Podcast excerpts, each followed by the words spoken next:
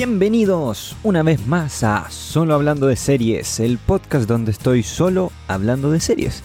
Soy Nicolás Couto y este es el séptimo capítulo, episodio del podcast, donde voy a hablar de dos series, Firefly Lane y Your Honor. Pero antes eh, vamos a comentar algunas cositas de la semana. Primero, terminé la primera temporada de The Crown. Eh, me gustó bastante, eh, una serie que como que vengo comentando hace algunas semanas que estoy viendo de a poco. Em, y que siento que está muy bien. Las, las actuaciones están muy bien. De ella, de, y, de, y de los personajes principales en especial. Y la representación de la época es notable. Eh, tiene algunos detalles por ahí hacia el final de esa primera temporada, pero muy potente en general y divertida de ver en especial. También voy a hablar de algo que no son series por un momento, para decir que ya está en Netflix disponible el documental de Maite Alberdi, eh, El Agente Topo, el cual está en la carrera por el Oscar en documental y película extranjera, y que yo no he visto aún, pero voy a ver hoy mismo. Así que por si lo quieren ver, está ahí disponible. Todos vamos a estar atentos a cómo le va en esta carrera por el Oscar. Y por último, como siempre vi WandaVision eh, el viernes. Y el, el último capítulo estado, estuvo muy interesante, profundizamos eh, mucho más en qué ocurre en Westview.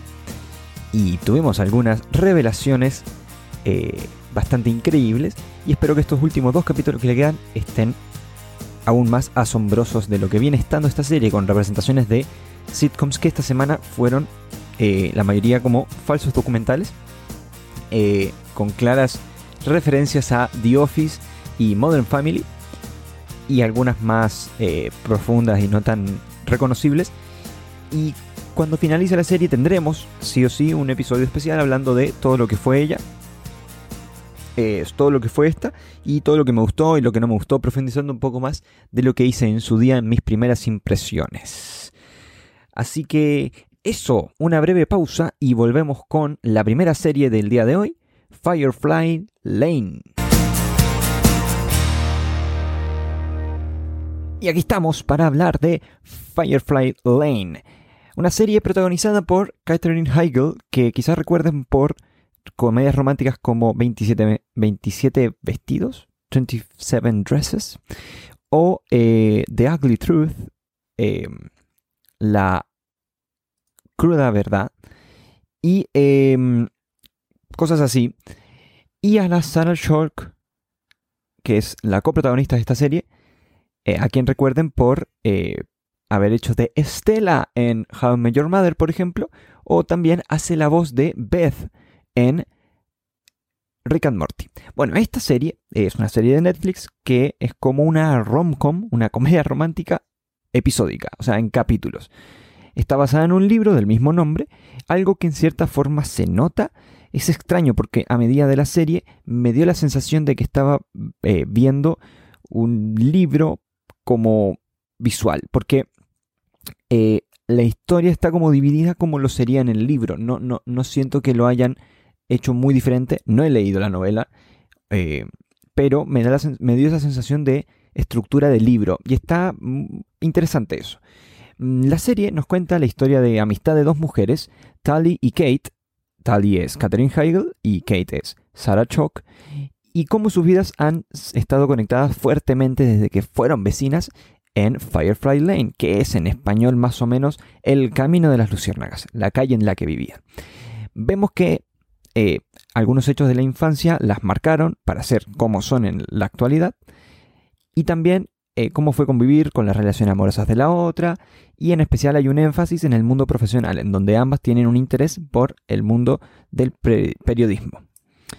Eh, esto está muy interesante, la, la, sinopsis en general no, no es algo que me llamase la atención profundamente, pero me gustó de que tiene esta, esta estructura de comedia romántica o este tono de comedia romántica, eh, en donde hay algunas cosas dramáticas y, más potentes a lo largo del camino, pero en general fue como bastante fresco que se nos contara la historia esta de amistad entre estas dos mujeres. A lo largo de, de la serie, eso sí, hay que decir que al igual que las películas de comedia romántica, tienen puntos muy altos y otros muy bajos. Algo que aquí se ve también. A lo largo de los 10 episodios, incluso podemos decir que hay episodios que son como temáticos, entre comillas.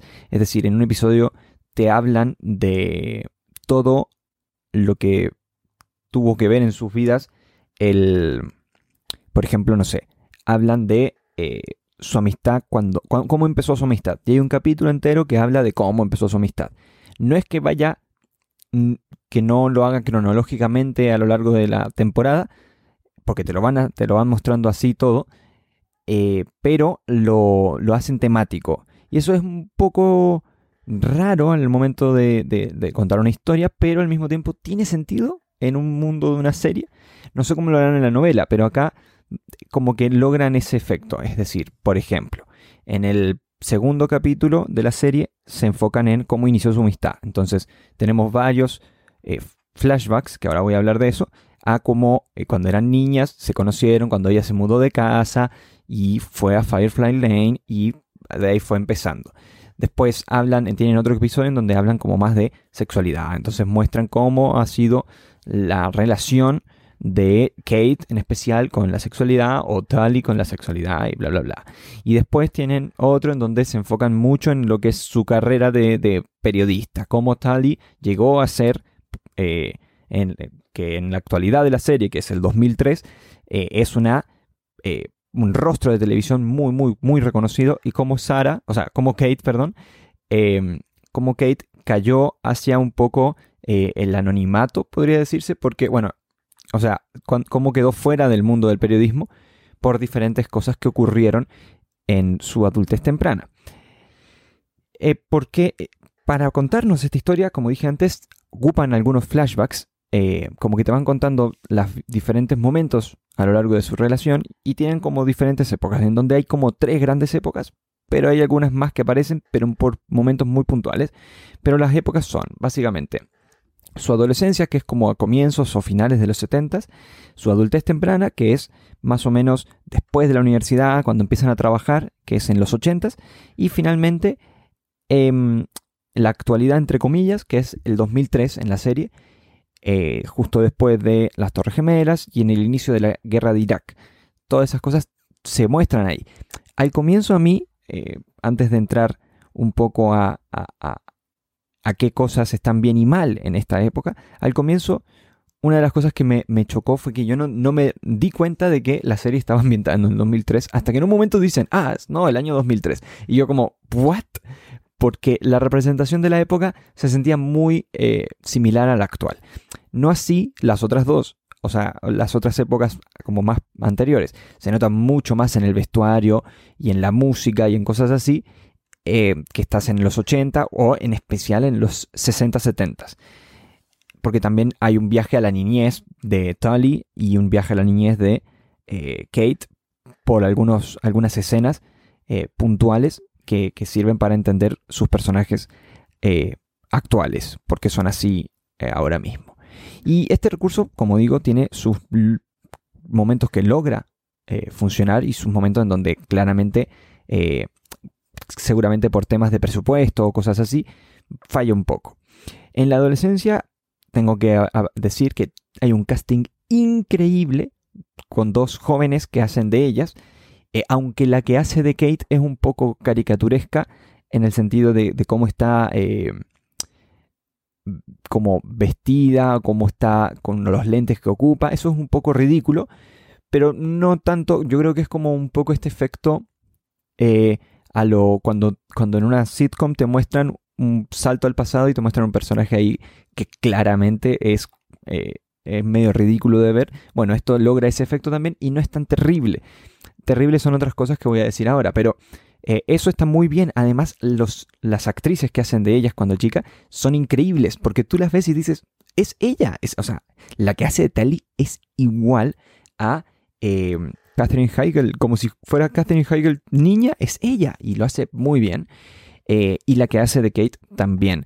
Dentro de todo, aunque siento que la de Tali es sorprendente. También aparece el hermano, por ejemplo, de Kate, eh, el cual vive, porque eh,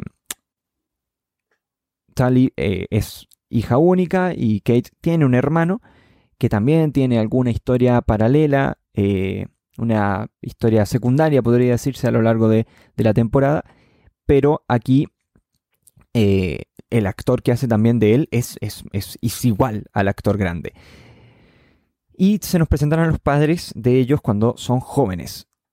Esto hay que recordarlo porque estos actores son los mismos en todas las épocas. Y eso es uno de los problemas, porque cuando saltamos a los 80, eh, a esta edad como adultez temprana, cuando ellas empiezan a trabajar en, un canal local de televisión, donde conocen a otros personajes importantes, como el interés romántico de Kate o algunas eh, relaciones que tiene Tully a lo largo de su carrera, bueno, ahí está bastante, bastante bien logrado ellas, porque ellas ya son eh, las actrices de Catherine, son, ya son Catherine Heigl y Sarah Chock, pero con un maquillaje, un trabajo de maquillaje y de eh, representación de época muy bien logrado.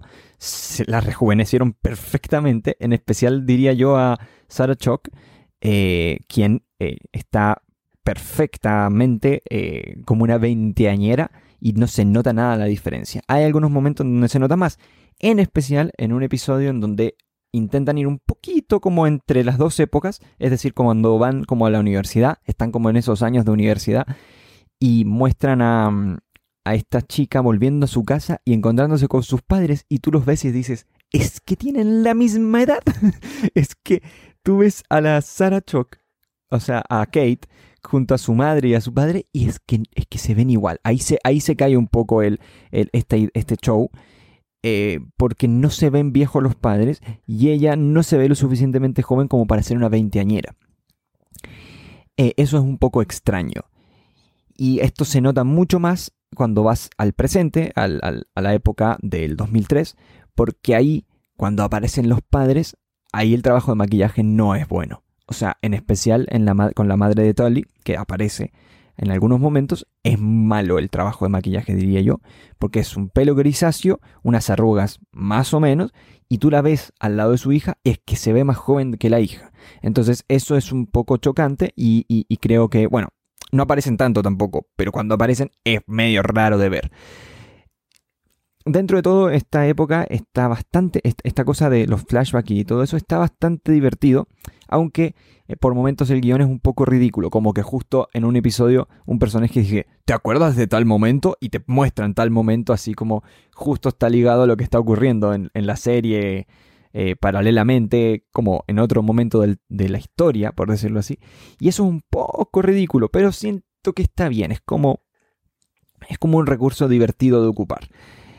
Em, diría que pasando a, las historias que cuenta, a los temas que toca, tiene puntos muy altos. Tiene, cuando habla de los hechos que marcan y trauman en cierta forma tal y que marcan y arman su personalidad a futuro, eh, algo que se nos adelanta en el primer capítulo, es muy fuerte, muy potente, en especial uno de estos hechos eh, está muy bien, muy bien logrado, tanto en, el, en, en la parte cuando ella es adolescente, porque le ocurre en esa época, como las repercusiones que tiene en el futuro, eh, en la futura Tali.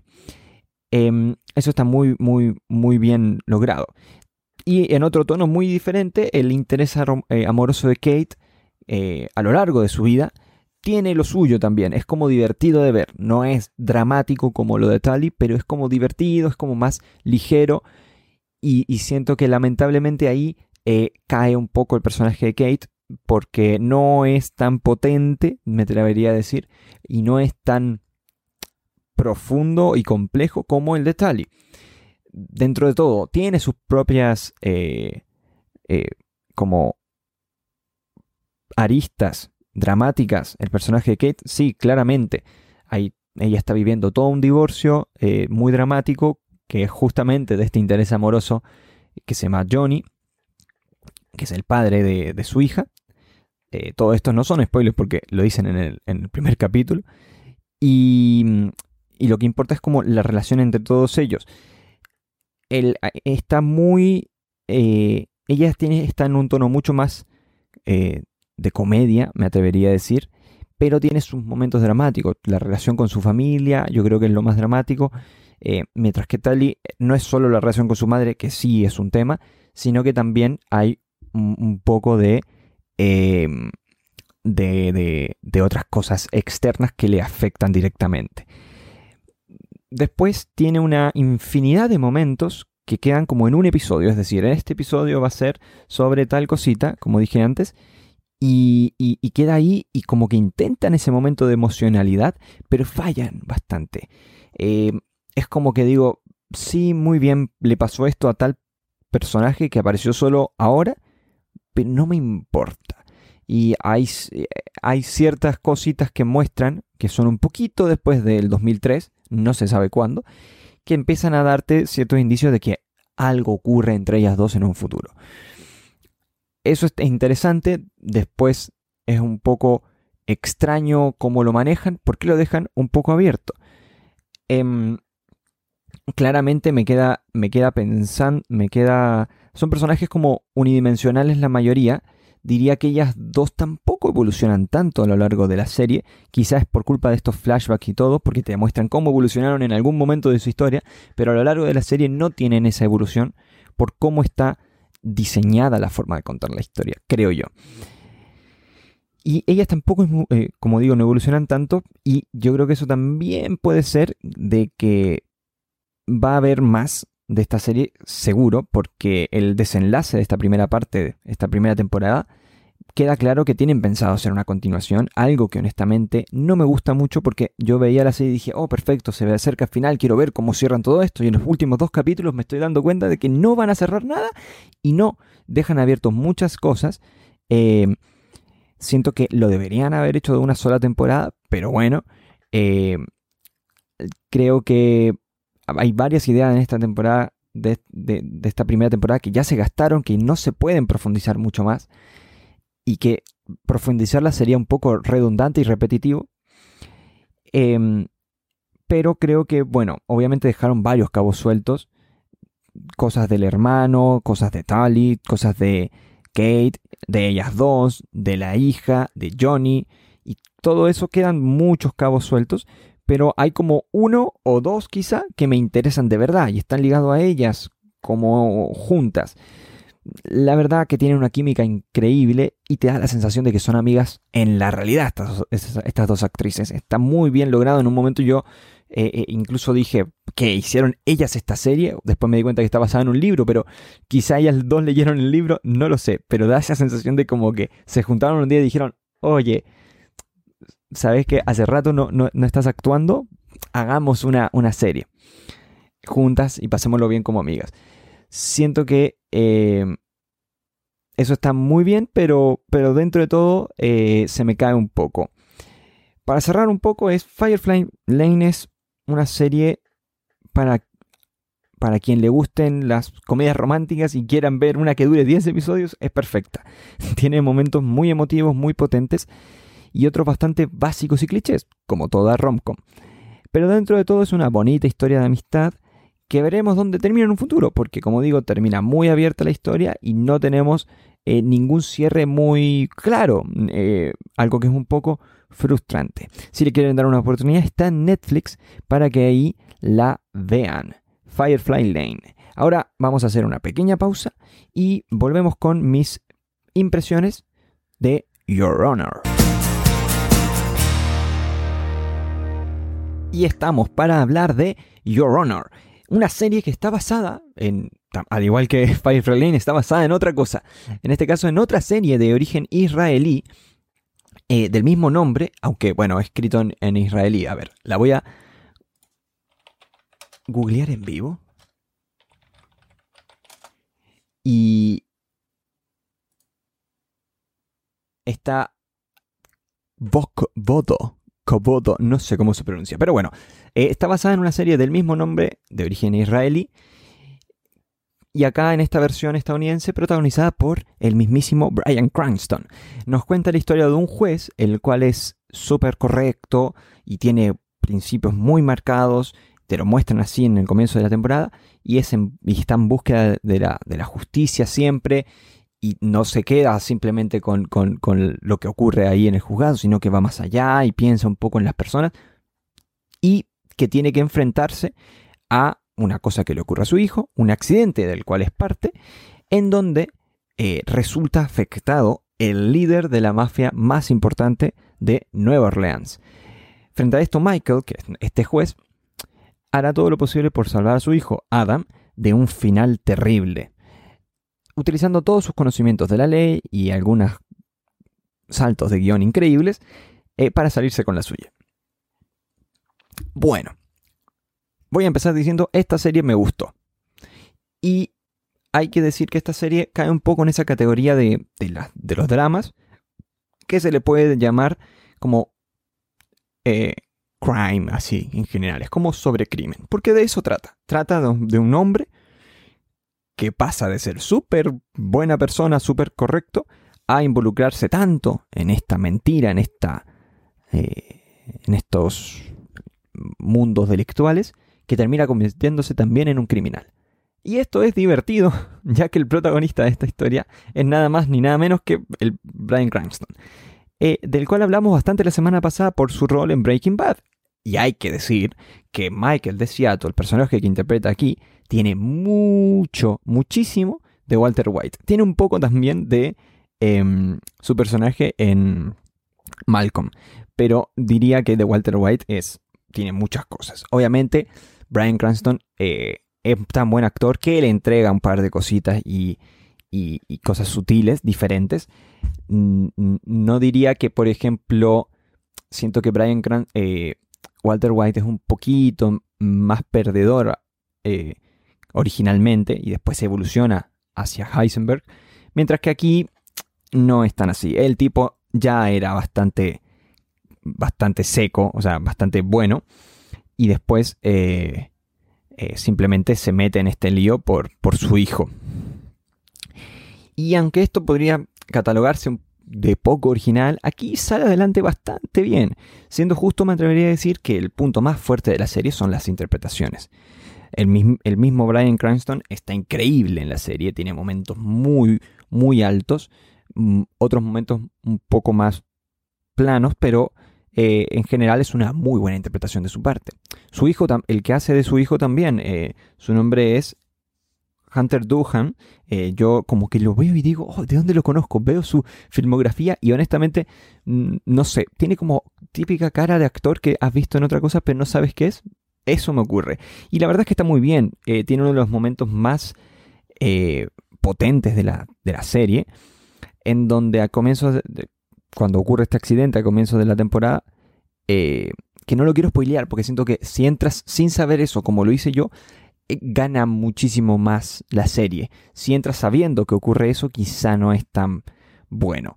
Pero eh, ese momento está muy bien interpretado por su parte. Se nota la angustia en sus ojos, se nota en general que no lo pasa bien.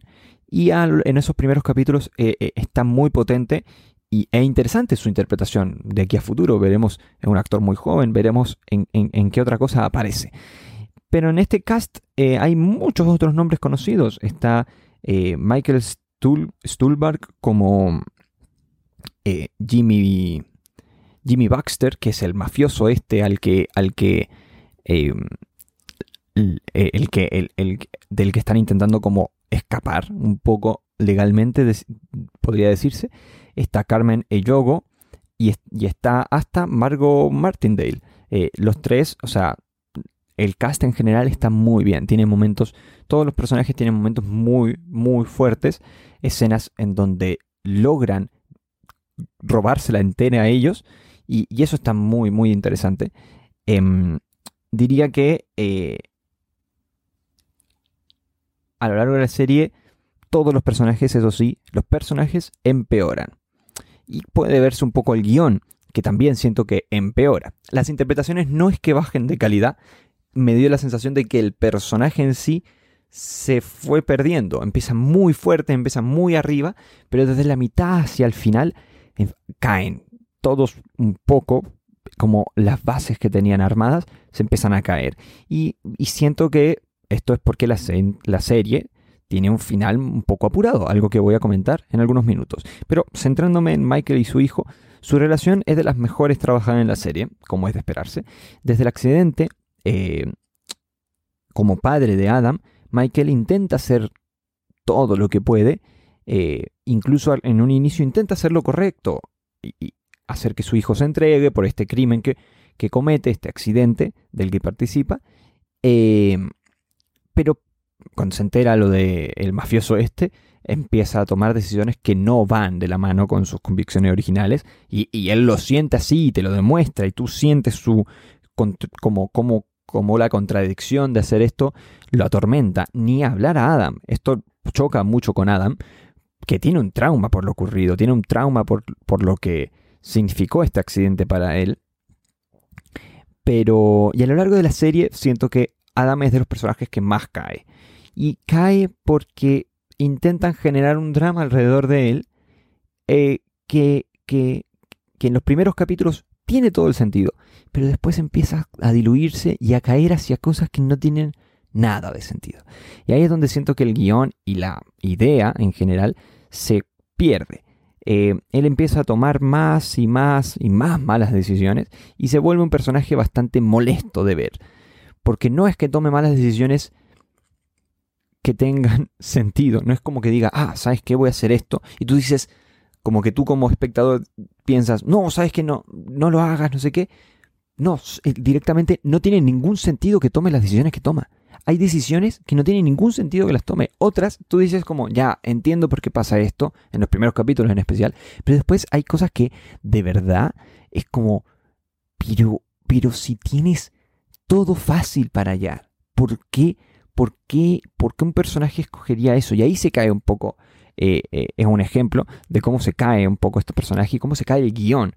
No entraré en spoilers porque siento que la serie está bien y está divertida de ver, pero el desenlace de esta no me gustó. No tanto por la decisión final de, cómo termina, con la que tampoco me, tampoco me pareció una, un buen desenlace, honestamente, sino por cómo está logrado. Eh, los últimos capítulos de la serie se sienten, como dije, apurados. Y, con esto quiero decir que literalmente se busca cerrar todo lo que pueda, eh, todo lo que se pueda. Y si no se puede cerrar, ciérralo en dos frases y listo. En una escena se cierra todo, una cosa que venimos hablando hace 10 capítulos. No, cerrámosla en el último capítulo en dos frases. Literalmente el, primer, el último capítulo empieza con una escena en donde dicen, oye, ¿te acuerdas de esto? Bueno, ¿qué importa? Mira, eh, eh, él va a entender. Va, habla con el otro personaje y le dice, oye, mira, es que pasó esto. Y se abrazan y termina. Y ahí termina todo un drama, que, un, un, misterio que se plantea sobre la madre de Adam, eh, que no es un spoiler porque, insisto, es una de las primeras cosas que se plantean también. Hay todo un misterio de qué pasó con la madre de Adam, que está muerta y no sé qué, y cómo pasó y no sé qué, y de ahí nace todo lo que ocurre en la serie, siendo honestos. Y esto se pierde, o sea, no te lo, al final te lo diluyen en nada. Y, lo siento por este spoiler entre comillas, porque finalmente saben que no pasa nada al final con eso. Pasan algunas cosas, como que gracias a ese, a ese misterio ocurre el final de la serie, ocurre, o sea, el personaje de Michael se ve empujado hacia otras cosas, pero, pero es como raro cómo lo manejan. Eh, hay, hay, un montón de cosas paralelas que, que se pierden, quedan en nada, algunas relaciones que nacen a lo largo de la serie que te pueden gustar o no, que a mí me convencieron menos o más, pero que quedan en nada al final. Entonces me dio la sensación de que el, guion, la historia, todo lo que tenían pensado, como que al final lo, fueron cerrando como pudieron. Y eso es un poco frustrante. Diría que contrasta mucho eso, esa segunda mitad de la serie, incluso esos últimos tres capítulos de la serie, con esos primeros 5 o 7 capítulos que son muy buenos. Tienen momentos muy interesantes que me gustaron mucho con escenas eh, de tensión. Las escenas de tensión de la serie son lo mejor. Eh, esos momentos en donde está el personaje enfrentándose a, por ejemplo, su amiga eh, o, la persona que conoce en la policía y, sabes que está ahí a punto y tú dices, no, no, no, no, no, lo van a atrapar, están a esto y como que logran salir adelante o cosas así o bueno, o, dices, ¿se habrá dado cuenta de esto? ¿Se habrá dado cuenta de esto otro?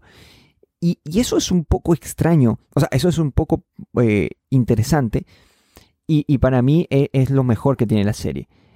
Eh, te tienen ahí al borde del asiento. Después cae un poco en el cliché este como de, oh, mira, ocurre este gran, esta gran explosión de, de, de cambio, twist, que no son plot twist, sino que son como cosas que quizá no te esperas que ocurran y ocurren, pero están ahí, siempre están presentes, no es como que mm, mira quién era el malo todo este tiempo, no, sino que es simplemente a lo largo de, los episodios te van diciendo como, mira, esto puede ir para acá, eh, este personaje puede ir hacia acá, pero también está esta posibilidad. Y ocurre la otra posibilidad, siendo que quizá en otras series ocurriría la primera, es decir, por ejemplo, sin entrar en spoilers, que un personaje en vez de como que tú digas, ah, bueno, va a aguantar, va a ir al juicio y todo va a estar bien. Pero ¡pum!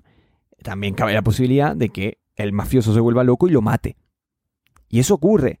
Y esos, esos momentos están bien, pero para mí son mucho menos potentes que los momentos en donde eh, está la atención, está el momento más eh, minúsculo, pero, pero tan detalle, con tanto detalle que es, muy potente en, la interpretación. Yo diría que ahí es donde está muy bien el guion, en esos primeros capítulos, y muy bien en especial las interpretaciones, de Brian Cranston por sobre todos.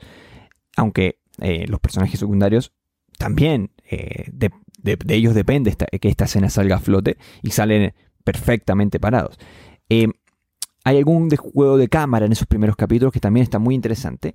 Y lo que pasa es que la serie cae un poco en, el cliché de la guerra de pandillas del mafioso eh, italoamericano contra el mafioso negro. Y eso es un poco ridículo.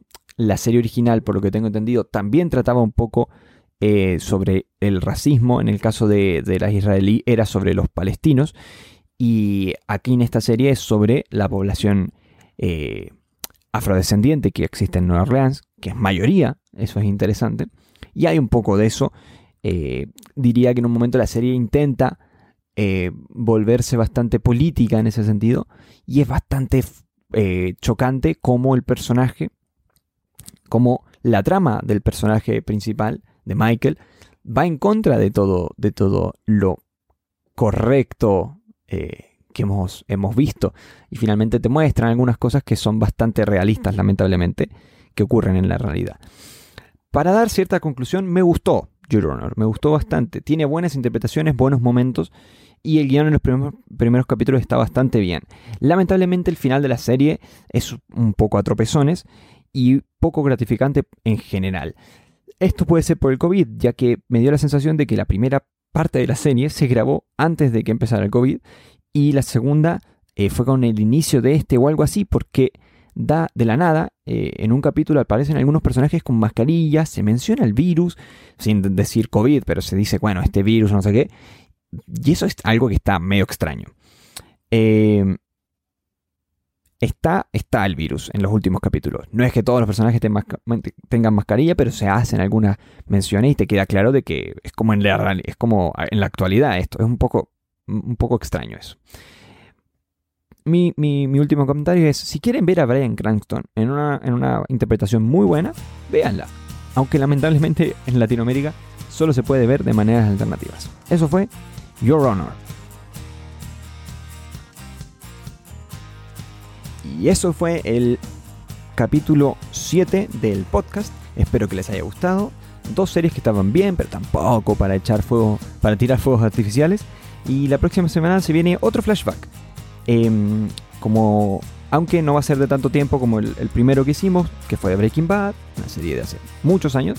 Este va a ser solo de un año el flashback y voy a estar hablando de I May Destroy You, la serie de Michaela Cole que causó sensación el año pasado y que voy a comentar la próxima semana.